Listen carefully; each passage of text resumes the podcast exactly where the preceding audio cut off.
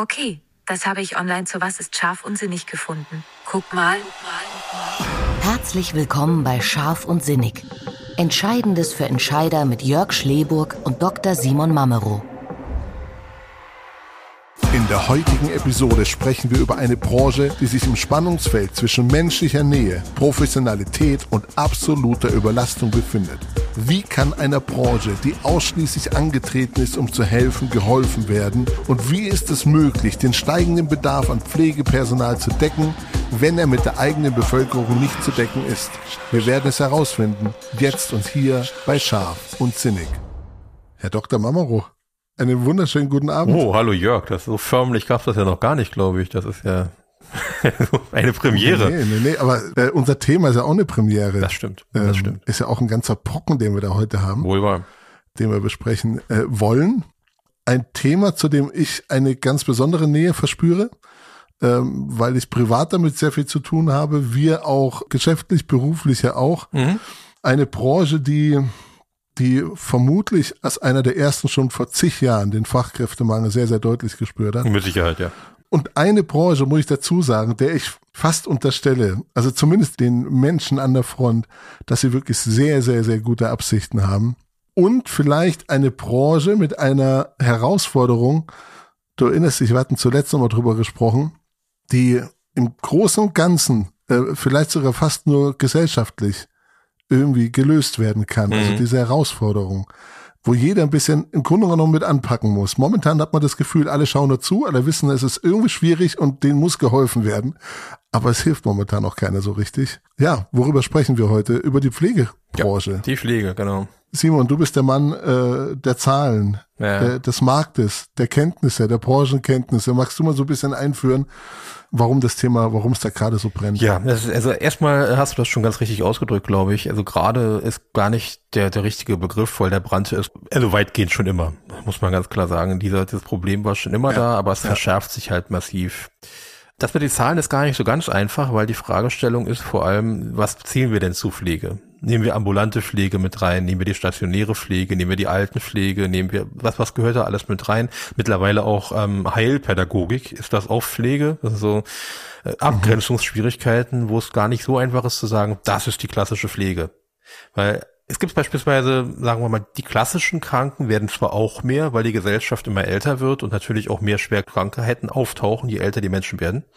Weil ich sag mal, im Alter zwischen 20 und 30 gibt es nicht so viel schwere Nierenerkrankungen. Es gibt sie, aber im Dialysezentrum sind schon vor allem gesetztere Jahrgänge. Das ist so.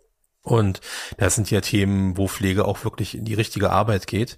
Während ähm, in dem Bereich beispielsweise, ich sag mal, Unterstützung des Alltags, Fußpflege, Pflege zu Hause, die so auf Pflegestufe eins bis zwei noch geregelt werden kann mit Die Ansprechbarkeit. gibt's ja auch noch. Die gibt's Genau, auch noch. Ja. Fällt die da mit rein oder wie ist das? Das ist gar nicht so einfach zu beantworten. Ähm, und da das so ist, müssen wir mit den Zahlen ein bisschen aufpassen.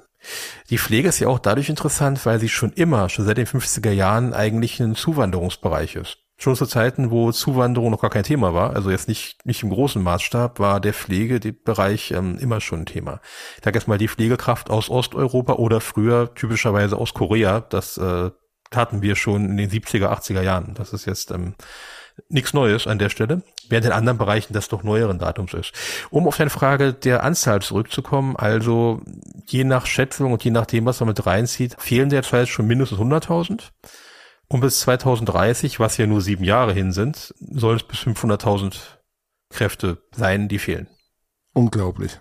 Das ist gerade so die neueste Zahl, die von der Hans-Böckler-Stiftung rausgegeben wurde.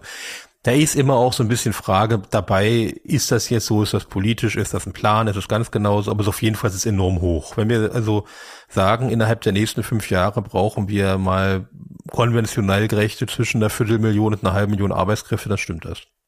Wie geht das zusammen? Wie wollen wir, wie will wir das hinkriegen? Ernsthaft, ist doch eigentlich ein Ding der Unmöglichkeit. Ja, vor allem, weil Pflege natürlich auch anstrengend ist. Das heißt, man kann da nicht wie in anderen Bereichen sagen, okay, wir setzen das, das, ähm, das Rentenalter ein bisschen hoch. Irgendwann, zumindest bei den schwierigen Fällen, geht das nicht mehr. Irgendwann kurft man nicht mehr mit dem kleinen Auto mit Mitte 60 ähm, durch die Straßen und ist topfit morgens um sieben oder kann, ich sag mal, einen 120 Kilo Mann mal eben ins Bett heben. Das Wird schwierig. Nee, da muss das Rentenalter ehrlich gesagt in dem Bereich eher runtergesetzt Richtig. werden. Richtig. Und da ist die Frage, wo nehmen wir die her? Ist einfach so, weil die sind irgendwann durch. Ja. Und genau, da ist natürlich auch die Frage, welchen Blick haben wir auf diesen ganzen Bereich und ähm, wie kann man das sehen? Und das ist immer sehr, sehr schwierig. Es gibt ja in der Volkswirtschaft, da haben wir ein so ein herausragendes ähm, Produktionsmittel. Es gibt ja Produktionsmittel, Kapital, Boden und so weiter. Und da gibt es ein Mittel, wo man immer sagt, naja, okay, das ist kein normales Mittel, sagt man, das ist die Arbeit. Die Arbeit kann man nicht einfach wegsubstituieren, weil wenn man die wegnimmt, dann gibt es Menschen, die haben keine mehr. Das ist für die ein Drama. Das ist bei der Pflege mhm. auch so. Dass man sagt, es gibt hier keine Ahnung, meinetwegen keinen Einkaufsladen. Es gibt hier in der Nähe keinen Bäcker, keinen Fleischer. Ist schade, aber hm, dann fahre ich halt länger und hol das. Das ist ja eben so. Wenn du sagst, es gibt in der Nähe, gibt es weder einen Krankenwagen noch einen Pflegebereich, ähm, das ist schon schwierig. Und was, was mir aufgefallen ist, das ist im Grunde genommen, sind das Menschen, also die tatsächlich aktiv an der Front sind, also pflegen möchten, tatsächlich helfen möchten, die gar nicht die ganz besonderen Ansprüche haben wir reden ja nicht von den Ansprüchen eines Investmentbankers, eines mhm. ITlers, okay. ähm, sondern wir reden eigentlich von, von Menschen, die mit sehr, sehr guten Absichten in diesen Job gehen. Und der Anspruch vielleicht ist, tatsächlich helfen zu können. Ja. Im Grunde genommen in Ruhe gelassen werden möchten, um ihrer Berufung, und in dem Fall glaube ich, kann es fast nur eine Berufung sein, nachgehen zu können, weil das machst du nicht mal einfach so nebenbei. Da gibt's einfachere Jobs, die du machst wenn du nicht so richtig motiviert bist vielleicht. Aber in dem Bereich, ich glaube, diesen Job musst du lieben, um den auch wirklich anständig begegnen und ausführen zu können. Und trotzdem gelingt es uns nicht, Mitarbeiter in dem Beruf zu halten. Es gibt wahnsinnig viele, die direkt nach der Ausbildung oder ein paar Jahre nach der Ausbildung schon wieder aufhören und in eine komplett andere Branche wechseln, mhm. weil sie dann vielleicht mit der Realität konfrontiert ja. sind. Und es gibt ja auch zunehmend, ich weiß nicht, ob du da auch Zahlen parat hast, einfach weniger Menschen, die Interesse haben, in dem Bereich eine Ausbildung zu absolvieren. Nein, das, das stimmt gar nicht so sehr, wie man das denkt, weil ähm, wir haben beispielsweise heute deutlich mehr Pflege, Pflegekräfte als vor 15 Jahren. Das, das ist viel mehr. Nur der Bedarf ist ungleich mehr auch gestiegen an der Stelle. Das heißt, ähm, dass das Mehrpersonal. Tatsächlich, es gehen mehr in die Ausbildung. Ja, Aha, okay. Also wir haben mehr Nachwuchs. Okay, tatsächlich. Also jetzt nicht so, dass man sagen könnte, okay. alles super, aber es ist also nicht so, dass wir da quasi, also beispielsweise in anderen Bereichen, wenn ich jetzt an unsere Folge von ein paar Wochen denke mit dem Handwerk, da gibt es ja teilweise Fleischerei und Fliesenlegerbetriebe, die finden niemanden. Die haben einfach niemanden oder mal fünf Auszubildende mhm. in, in einem Jahr. Ähm, auch ein Riesenbetrieb von 100 Mitarbeitern, dass, dass man sagt, okay, was ist da los? Ähm, das haben wir in der Pflege eigentlich nicht so. Gleichwohl haben wir einen enorm hohen Abbruch. Also ein Drittel derjenigen, die beginnen, brechen auch ab. Schon in der ersten Zeit. Und das bringt uns ein bisschen auf die Spur, warum das so ist. Ne? Der ist erst, wenn man den Gewerkschaften zuhört, was ja per se nicht falsch ist, also den Gewerkschaften zuhören meine ich jetzt nicht, sondern was gesagt wird, ähm, es geht ja um mehr Geld. Ja, Geht's auch. Man merkt es an meinem Zögern so ein bisschen, weil bei Erzieherinnen ist es ähnlich. Ja, es geht um mehr Geld, wenn ähm, Überstunden nicht bezahlt werden. Wenn das Auskommen so gering ist, dass man da wirklich sagen muss, da gibt's ein Problem. In vielen Krankenhäusern ist aber genau das nicht der Fall. Das ist nicht so unbedingt. Da ist beispielsweise der Mindestlohn schon bei 13,90 Euro. Das klingt jetzt noch wenig, aber für einen Mindestlohn in einem Bereich, wo ich nach kurzer Ausbildung von zwei Jahren arbeiten kann als Pflegehelferin, ist das nicht so wenig. Da gibt es andere Bereiche, da sind wir von 13,90 mhm. lange weg, also gar keine Frage. Aber die Umstände, die sind das Problem. Die sind zumindest ein genauso großes Problem. Das kann man natürlich von Gewerkschaftsseiten immer schlecht beziffern. Da kann man nicht sagen, der Stress, wie messe ich den Stress, wie messe ich die Kultur, das ist schwierig. Also das kann man jetzt nicht so gut benennen. Aber die ist ein, eigentlich der Hauptgrund, warum abgebrochen wird im Prinzip ähm, zwei große Punkte.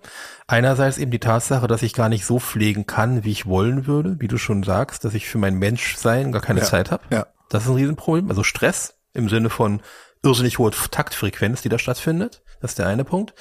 Und der andere Punkt ähm, ist mangelnde Wertschätzung. Weil ich möchte jetzt, hm, wie soll ich sagen, kein Wespennetz streichen, aber das hierarchische Gebilde ist im Gesundheitswesen und in der Nähe von Ärzten ähnlich wie im juristischen Bereich nicht weniger ausgeprägt als woanders, sagen wir mal so. Da als ähm, quasi nicht ernst genommen zu werden ausreichend und dann noch massiv mit Evaluation und Dokumentation beschäftigt zu sein. Und deswegen haben die Menschen Pflege nicht als Beruf ja, gewählt. Absolut. Das ist ein Problem. Wie kriegen wir es gelöst? Schwer zu sagen, weil einerseits müsste die Kultur sich wirklich darauf einstellen, dass diese Personen von großer Bedeutung sind und nicht meine Hilfskräfte, wie das über Jahrzehnte, Jahrhunderte so war. Ja, mach mal, ich äh, komme dann später, wenn jeder gearbeitet hat und ich kümmere mich dann später drum. Da, da gibt es einen Wandel im Kopf, aber der muss halt schneller eigentlich vonstatten gehen, damit die Leute nicht wegbrechen, ist der eine Punkt. Man darf nicht vergessen, wir haben Intensivbetten, die stehen leer, weil keine Pflegekräfte da sind. Der Raum ist da, bezahlt ist es. Genau darauf wollte ich auch hinaus. Also, ja. Ja. Also, also sind Selbst die, die, Mediziner wären da. Die Mediziner ja, wären da. Genau. Nur die Pflegekräfte nicht. Die sind nicht ja. da, richtig. Ähm, der eine Punkt. Und zweitens, ähm, ähnlich, und da hast du schon recht mit dem Erziehungsbereich, ähnlich bei Dokumentation in der Erziehung. Eigentlich müssten diese Berufe, die äh, quasi aus tiefer Überzeugung das machen, von solchen Dingen entschlackt werden. Absolut.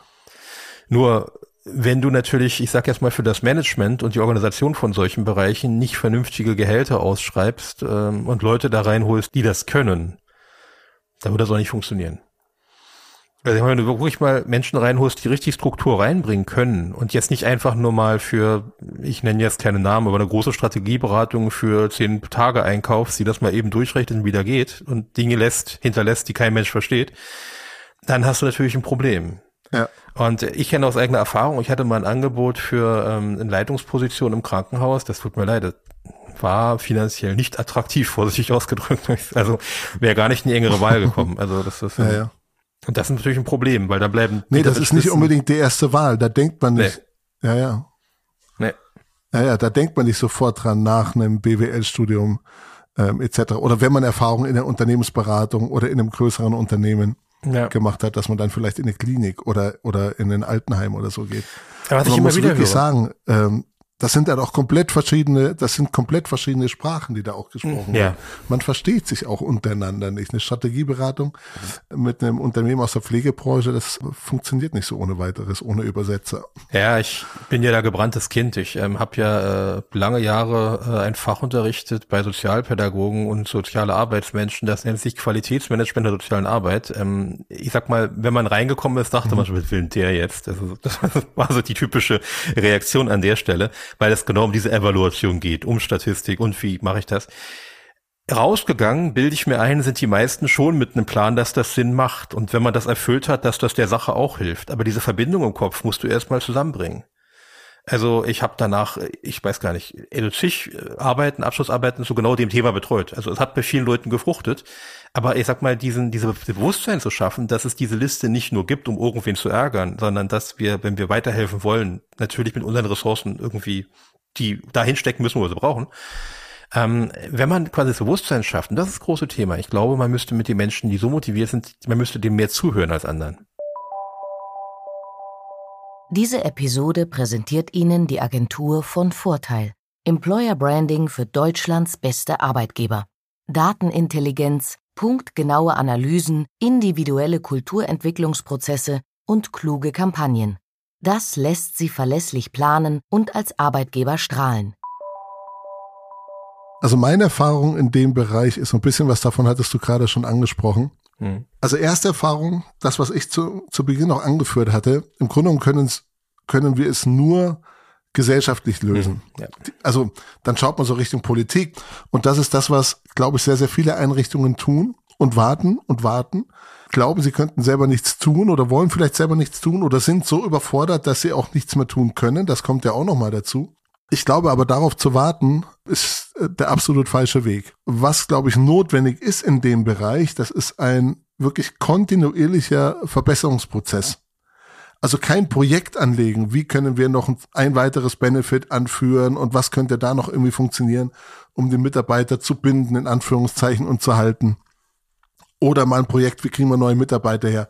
Kann alles nicht schaden, aber du brauchst eigentlich einen kontinuierlichen Prozess, der genau die Mitarbeiter mit reinnimmt, der genau zuhört, nicht weghört, auch wenn es weh tut, auch wenn es die Führung selber betrifft, wenn es die Zusammenarbeit betrifft, wenn es Arbeitszeiten, Dienstpläne, egal was es ist, ich muss im Grunde genommen an jedem Halm, muss ich mich irgendwie klammern, um zu schauen, dass ich das Ding irgendwie besser machen kann. Ja, und das ist ein schönes Beispiel. Der Theoretiker würde jetzt sagen, genau das ist ja Qualitätsmanagement. Das, das sind ja das, was du sagst, diese ja. Bestandteile sind ja im Qualitätsmanagement äh, inkludiert.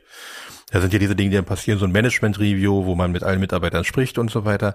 Nur in der Realität ist es eben oft so, das habe ich leider selbst des Öfteren erlebt, da sind das Bögen, die werden einmal genommen, da fülle ich äh, als Leitung das mal eben aus, leg das hin genau. und äh, kreuz mal, ne? also hier und dann machen wir da und dann machen wir weiter. Das wird ja nicht ernst genommen in dem Fall, weil und das ist eben auch ein Bewusstsein, was auf der Führungsebene die meisten, die machen das ja nicht, um ihre Mitarbeiter ausbluten zu lassen. Die sind ja genauso auf dem Zahnfleisch. Also das ist ja jetzt nicht so, dass wir sagen, wir machen uns jetzt reich daran. Ich wage mal zu behaupten, im Gesundheitswesen sind die meisten Leistenden nicht darauf aus, unfassbar reich zu werden. Ja, aber da sollen die, die auch schon auf dem Zahnfleisch daherkommen, denen helfen, die auf dem Zahnfleisch daherkommen. Also es ist wirklich ein kleines Teufelsrad weil die Zeit teilweise einfach nicht da ist, um solche Prozesse eben starten zu können. Ja. Das Problem ist, dass ich finde tatsächlich das mit diesem emotionalen Thema, weil es betrifft uns ja alle. Das ist ja sehr emotional unter anderem, weil es könnte jemand betreffen, den wir kennen und lieben oder auch uns. Deswegen kann man sich davon nicht abgrenzen und sagen, ist nicht mein Problem. Es ist, kann unser Problem werden, ganz schnell. Und ähm, das Problem ist, dass es oftmals eben auch in der Kommunikation leider von beiden Seiten, ich meine jetzt die, äh, die Sprachführer, so unehrlich geführt wird, weil ja, natürlich. Ich sag mal, eine Erhöhung, habe ich mehr Ruhe in der Gesellschaft, wenn die Pflege besser funktioniert, könnte man sagen, na klar. Ja, jetzt kommt die Erhöhung, sagen wir mal, der Gehälter in der Pflege. Ich gönne das jedem, das ist nicht die Frage. Aber worüber läuft wie? Über die Pflegekasse. Naja, äh, sagen wir, die Pflegekassenbeiträge steigen bei jedem im, im Netto. Dann bin ich gespannt, wie positiv ein Großteil der Bevölkerung ist. Wenn wir sagen, okay, wir nehmen von deinem Netto mal 100 Euro im Monat ab. Ob die dann noch der Überzeugung sind, dass die Gehälter alle erhöht werden, bin ich Aber nicht glaubst sicher. du nicht, dass das von der Gesellschaft getragen werden würde? Ja, wenn man es mal ehrlich kommunizieren würde. Mhm. Weil ich meine, die einen sagen, na ja, wir müssen gucken und ähm, ich sag mal, ein, eine Kommunikation, die müsste aufgebrochen werden und das betrifft Erzieher, das betrifft äh, Beamtentum und ja. auch Pflege. Also alles, was öffentliche Arbeit eigentlich ist, kann man sagen. Alles, was mit Öffentlichkeit zu tun hat. Und das ist im Prinzip, man müsste ganz offen sagen, der Staat per se hat gar kein Geld. Der Staat hat das Geld, was wir als Bürger ihm zur Verfügung stellen. Wenn wir das wollen, dann muss uns das auch mehr kosten, im Zweifel. Dann ist das so. Wenn wir bessere Schulen wollen, kann das sein, dass wir für mehr zahlen müssen. Ist möglich. Ne? Kann sein. Aber das müsste man offen kommunizieren und nicht so tun, als gäbe es irgendwelche geheimnisvollen Bereiche, die das nicht wollen und ähm, andere, die genau das wollen und keiner gönnt dem anderen was. Eigentlich geht uns das alle was an und zumindest bei der Pflege und der Erziehung der Kinder sollten wir uns darauf einigen. Ja. Also ich wäre sofort dabei. Also sofort sofort. Ähm, ob es ein Euro ist, ob es zehn Euro sind, wie auch immer im Monat oder vermutlich auch ein bisschen mehr. Also mir wäre es das auf jeden Fall wert. Ich glaube, dass viele das machen würden. Wir hatten einmal den Fall, da wurde der Geschäftsführung ähm, unterstellt, äh, profitgierig zu sein oder dem Vorstand unterstellt, profitgierig zu sein, ja. weil die Pflegekräfte als solche gar keine Einblicke hatten. Dass die Vorstände aber ganz andere Themen auch noch auf dem Tisch liegen hatten, wie Sanierung von, von Gebäuden, mhm. neue Gebäude und so weiter, Finanzierung, Querfinanzierung von irgendwelchen Themen, das war denen gar nicht bewusst. Also die haben gedacht, sie arbeiten sich quasi zu Tode und die schmeißen das Geld irgendwie zum Fenster raus oder stecken sich selber in die Tasche, was ja auch nicht der Fall war. Ähm, aber wenn man darüber nicht spricht, wenn man aber auch nicht nachfragt, also auch als Pflegekraft, also auch nicht nachfragt und sagt man, was passiert denn da eigentlich? Dann führt es zu diesen Missverständnissen, die einfach irgendwo eine wahnsinnig schlechte Stimmung aufbauen. Ja, es ist diese, diese aufgeheizte Situation, mhm. die man, die, die manchmal eben auch erzeugt wird. Manchmal kommt die aus der Situation heraus, manchmal wird die erzeugt. Wenn ich beispielsweise sagen wir mal, ich bin eine Pflegekraft und ich bin, äh, komme um 7.30 Uhr, ähm, beginnt die Visite meinetwegen, ab 7 Uhr muss ich da sein, zum Beispiel. Ja. Das wäre eine realistische Situation. Und dann sehe ich so, ein, so eine Geschäftsführung von so einem Laden erst um 10 Uhr anrollen. Natürlich um mal plakativ zu bleiben, mit seinem, mit seinem Oberklassewagen, ja. So kommt dann angerollt, ne, um 10 Uhr und geht um 11.30 Uhr wieder. Also, da hat man natürlich den Eindruck, der, was machen die eigentlich? Die arbeiten nicht, fahren mit den Oberklassewagen durch die Botanik und, ne. Wenn ich überlege, ich hatte äh, vor kurzem in einem Handwerksbetrieb, ist ein bisschen anderes Thema, in einem Handwerksbetrieb eine E-Mail geschrieben. Ich habe die Antwort am Sonntag um 6.20 Uhr vom Geschäftsführer bekommen weil der am Sonntag um 6.20 Uhr seine Mails gemacht hat. Aber das sieht man natürlich draußen nicht. Das sind so diese Themen, die stehen nicht auf der Stirn. Und das macht natürlich die Sache ein bisschen schwierig. Und heute herrscht bei vielen so ein gewisses Misstrauen. Natürlich auch, weil viel passiert ist, muss man sagen. Und ein Thema im Pflegebereich muss ich meines Erachtens unbedingt noch anschneiden. Und das ist das Thema, wir müssen in dem Segment unbedingt mit möglichst wenig Bruchstellen auch integrieren. Weil aus der eigenen Bevölkerung wird der Bedarf nicht zu decken sein. Das heißt, Integration muss da funktionieren. Und da haben wir gerade laut einer neuesten Studie äh, in Deutschland, ich glaube, den Platz 52 von 54 Einwanderungsländern, weil es eben so unglaublich kompliziert ist. Ähm, einerseits die Sprache, das können wir nicht ändern, das ist eben so. Aber der zweite Punkt ist eben wirklich Ämter. Ämter und Integration in die Systeme, weil die so komplex sind. Und da muss unterstützt werden. Sonst werden Probleme. Was siehst du da für, für Möglichkeiten? Also Bürokratie abbauen, klar. Oder von wem? Jetzt mal ganz, jetzt mal ganz praktisch gefragt. Von ja. wem geht denn die Initiative aus? Also geht die von der Politik aus? Geht die von jeder einzelnen Unternehmung aus? Wer muss sich kümmern? Muss sich der Personaler kümmern? Muss sich ein Verband kümmern? Muss sich die Politik kümmern? Ähm, wir müssten an der Stelle eben tatsächlich sagen, äh, die, die entsprechenden Ämter müssen die Möglichkeit natürlich auch wieder die Personaldecke bekommen, aber auch das Recht quasi hier sinnvoll ähm, im aktuellen menschlichen Erachten zu agieren. Also nicht noch mehr Regeln, die mhm. irgendwas genau ausstangen, sodass im Prinzip ein Sachbearbeiter auch sagen kann, oder Sachbearbeiterin, ja, das machen wir, das machen wir nicht. Also das macht Sinn an der Stelle, das machen wir nicht. Und damit müssten wir den Menschen vertrauen, dass sie das können. Das ist also das erste Thema. Wenn wir das hätten, dann brauchen wir für die Einzelfälle und für die einzelnen Lebensbereiche einfach, ich sag jetzt mal sowas wie einen Lotsen, der als Ansprechpartner ähnlich wie das, ich will jetzt nicht das Wort Vormund in den Kopf, weil das ist nicht das richtige Wort, aber jemand, der als Ansprechpartner, als Begleiter, vielleicht als Coach, also wenn man das so nennen will, damit agiert für die täglichen Probleme, die man so haben kann. Und solche Leute könnten absolute Multiplikatoren werden. Und die brauchen wir in der Pflege, weil auch die, die sich hier für die Pflege melden, um quasi beispielsweise aus den Philippinen hierher zu kommen, ähm, sind natürlich ähm, optimalerweise sehr am Patienten interessiert, aber mit diesen ganzen Amtsgeschichten. Aber weißt du was, Simon? Genau, also genau daran glaube ich nicht. Die Frage ist ja, was können die Organisationen selber tun, die Pflegeeinrichtungen selber tun, vielleicht direkt jetzt, um dem Thema zu begegnen. Yeah. Das ist ja genau der Punkt, den ich jetzt zu Beginn angesprochen hatte. Politik, du kannst ja. drauf warten, du kannst auch die Schuld der Politik schieben, mit Sicherheit auch nicht zu Unrecht, aber du musst ja jetzt handeln. Und, und, und ich glaube, wir, ein paar Punkte hatten wir schon, aber ja. ähm, ich, ein paar, die wir schon hatten, einfach nur mal ganz kurz zusammengefasst. Also einmal schon mal nicht auf die Politik warten, ich wiederhole mich. Verbindlichkeit herstellen, ganz großes Thema. Mhm, Dienstpläne. Ja die zu erstellen, das ist eine, es ist fast eine Katastrophe, weil du schon bei der Erstellung weißt, die können ohnehin nicht eingehalten werden. Dann haben die Pflegekräfte kein Wochenende, der Kollege ist krank, der muss ja. einspringen. Es ist schwer, in dem Beruf ein normales Familienleben zu führen. Aufgrund der schwierigen Situation der Dienstpläne. Stimmt, ähm, ja.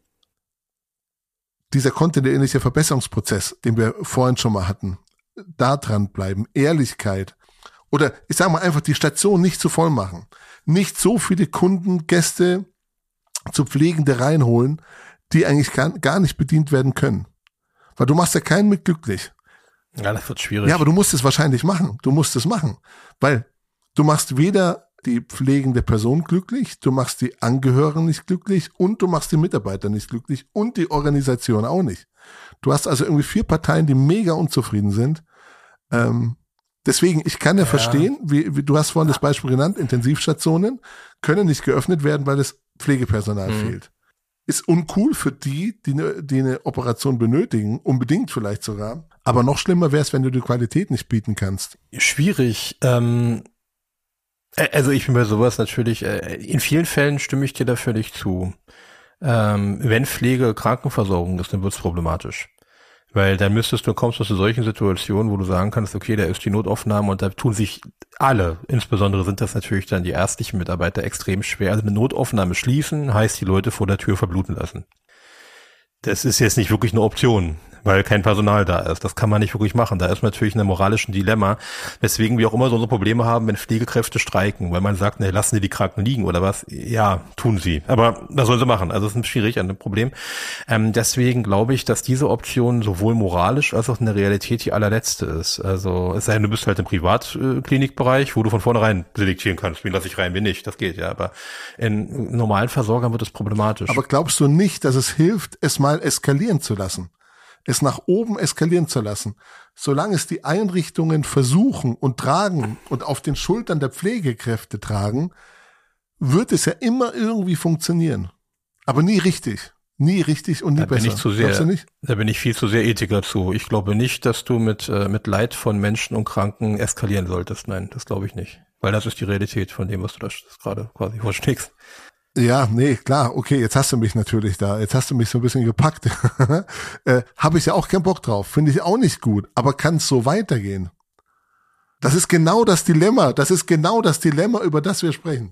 Das ist genau das Dilemma. Bin ich ganz bei dir. Also ähm, deswegen gibt es meines Erachtens nur einen, einen Punkt und diesen, ähm, diesen Punkt muss man den entsprechenden, äh, tatsächlich in den entsprechenden Zirkeln, die das zu beschließen haben, die Pistole auf die Brust setzen und das zur Not nach draußen geben.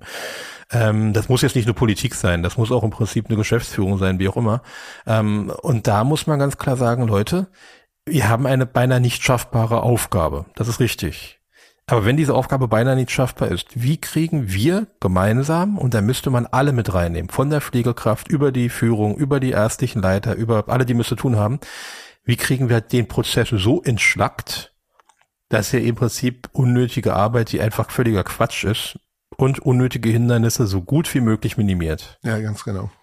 Weil ja. ich, ich bleib nur dabei, Absolut. wenn ich so oft höre, wenn wir endlich mal das machen könnten, wofür wir den Beruf gelernt haben, wenn wir pflegen könnten und nicht irgendwelche Listen ausfüllen. Sagen wir mal, ich, ich weiß jetzt auch nicht, wie das geht, mechanisch, aber wenn ich die gesamten Listen einfach mal wegnehmen würde, dann hätte ich wahrscheinlich 25 bis 30 Prozent mehr Arbeitskraft. Und da hätte ich schon viel gewonnen. Verteilt auf alles, was wir haben. Sehr gut. Ich möchte jetzt spontan was machen, Simon. Und zwar, falls es unter unseren Hörern jemand gibt, der aus der Branche ist, viel Erfahrung gesammelt hat und vielleicht zu dem Thema was beisteuern mhm. möchte, sich mit uns darüber unterhalten möchte, bitte gerne melden. Dann machen wir vielleicht einfach nochmal ein, zwei, drei weitere Episoden dazu und ergänzen unsere Gesprächsrunde mit noch ein bisschen Praxiserfahrung. Also bitte gerne melden. War ein spannender Austausch, Simon. Ganz lieben Dank dafür. Ja, sehr gerne. Und auch da möchte ich nochmal eingreifend ähm, was mitgeben. Also, weil es so rüberkommen könnte, also an die liebe Ärzteschaft, also eure Probleme sind auch bekannt, aber da gibt es mal eine eigene Episode zu. Also auch da, das ist jetzt nicht so, also nicht, dass das falsch rüberkommt an der Stelle. Ähm, das ist jetzt kein, kein Schwarz und Weiß. Auch da gibt es äh, mehr Aufgaben als Lösungen. Und ähm, ja, auch da müssen wir uns mal ranmachen. Mach mal. Alles klar. Simon, hat Spaß gemacht. Wunderschönen Abend. Danke dir auch. Ciao. Ciao. Diese Episode wurde Ihnen präsentiert von der Agentur von Vorteil. Employer Branding für Deutschlands beste Arbeitgeber. Mehr über uns finden Sie unter www.vonvorteil.de.